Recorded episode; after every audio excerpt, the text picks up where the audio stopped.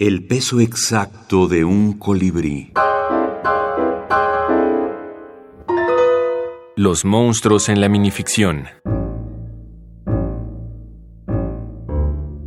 Érase una vez un niño que soñaba con un arma. Acurrucado en el silencio, el niño hablaba consigo mismo. Si tuviera un arma, ella aún me cantaría todas las noches. Si tuviera un arma, ella me seguiría dando un beso antes de dormir. Si tuviera un arma, no habría tenido que enterrarla. Si tuviera un arma, él no la habría golpeado hasta la muerte. Si tuviera un arma, él se habría largado, dejándonos en paz. Si tuviera un arma, él no metería mujeres a esta casa. Si tuviera un arma, él no me golpearía cuando está borracho. Si tuviera un arma, podría jugar en el patio. Si tuviera un arma, él no me encerraría en mi habitación.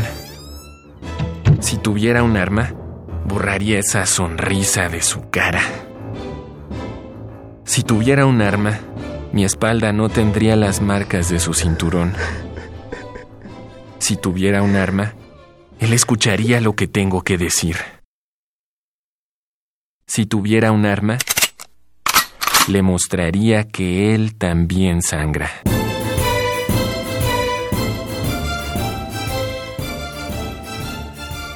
Érase una vez un hombre que consiguió un arma.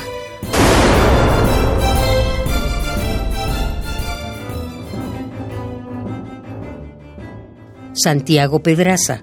Monstruo efervescente en Cuentos para Monstruos.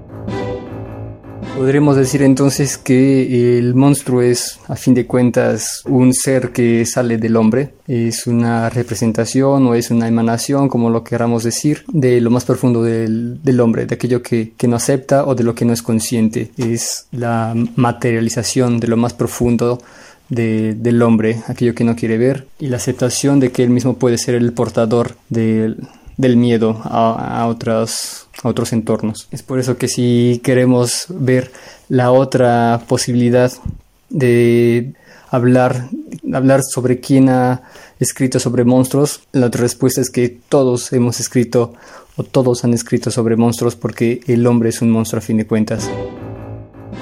David Baizabal, escritor.